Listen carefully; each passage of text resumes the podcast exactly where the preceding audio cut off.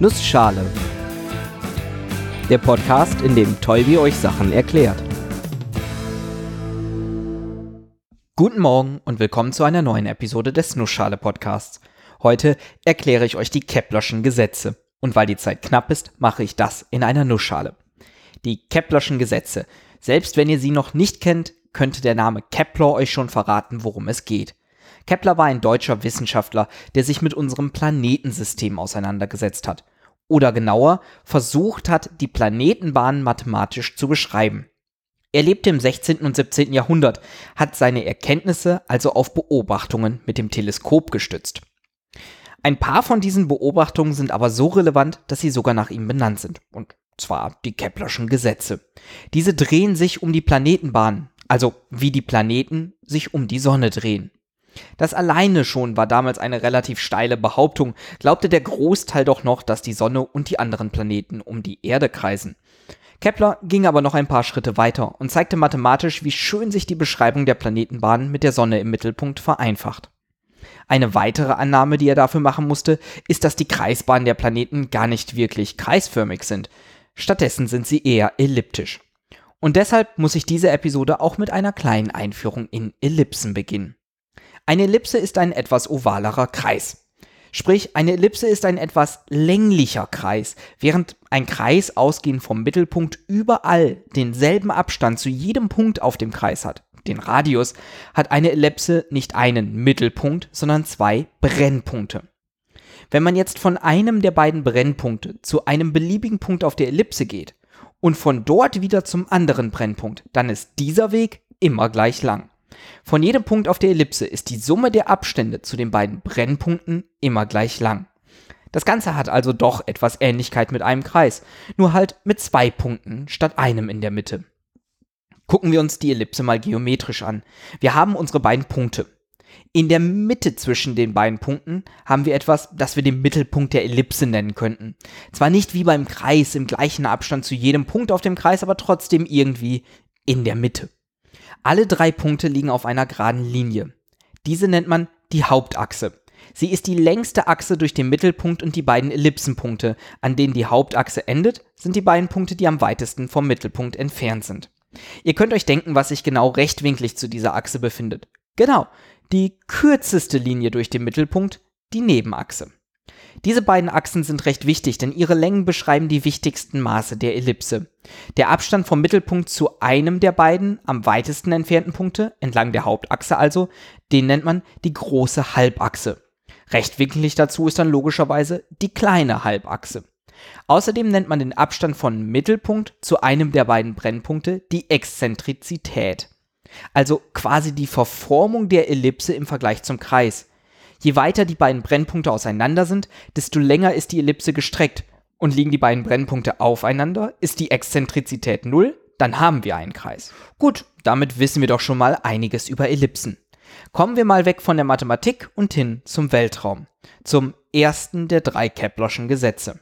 Wenn wir ein Objekt haben, das sich angezogen durch die Gravitation um ein anderes dreht, dann ist die Kreisbahn eine Ellipse.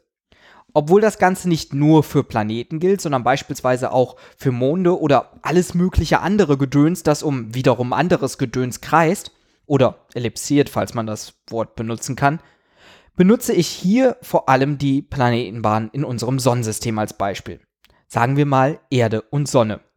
Der erste Kepler besagt also, die Erde fliegt nicht auf einer Kreisbahn um die Sonne mit der Sonne im Mittelpunkt, nein, die Erde fliegt auf einer elliptischen Bahn um die Sonne, mit der Sonne in einem der beiden Brennpunkte.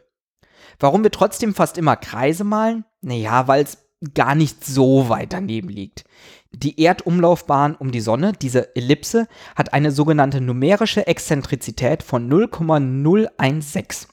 Das bedeutet, dass die Exzentrizität, also der Abstand von Brennpunkt zum Mittelpunkt der Ellipse nur 0,016 mal so groß ist wie die große Halbachse, also nur 1,6 Prozent. Klein genug, um bei Zeichnungen von Umlaufbahnen einfach mal einen Kreis zu zeichnen, aber definitiv groß genug, um spürbaren Einfluss zu haben.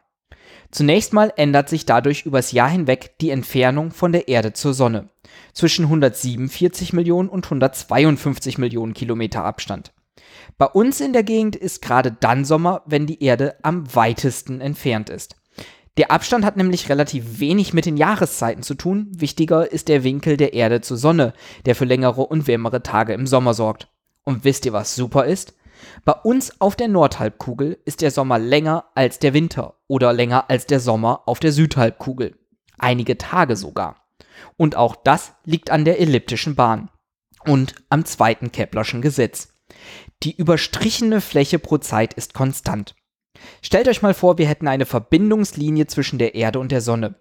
Die überstrichene Fläche ist das, was diese Verbindungslinie überstreicht, während sich die Erde um die Sonne bewegt.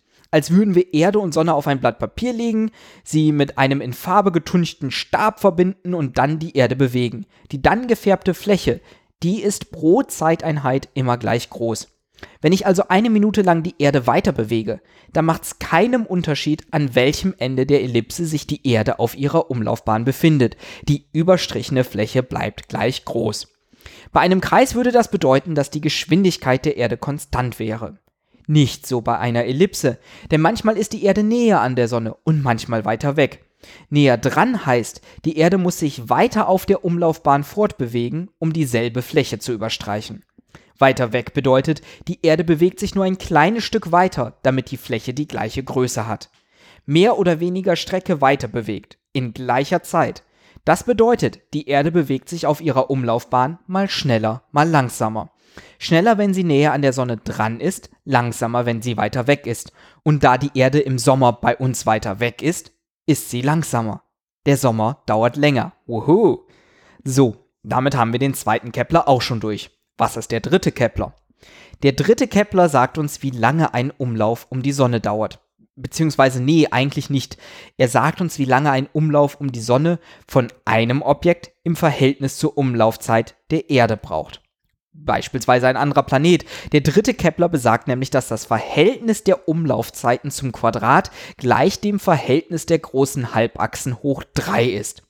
Sprich, wenn ich die große Halbachse der Saturnbahnellipse kenne und die große Halbachse der Erdbahnellipse, dann kann ich daraus berechnen, wie viel mal größer die Umlaufzeit vom Saturn im Vergleich zur Umlaufzeit der Erde ist.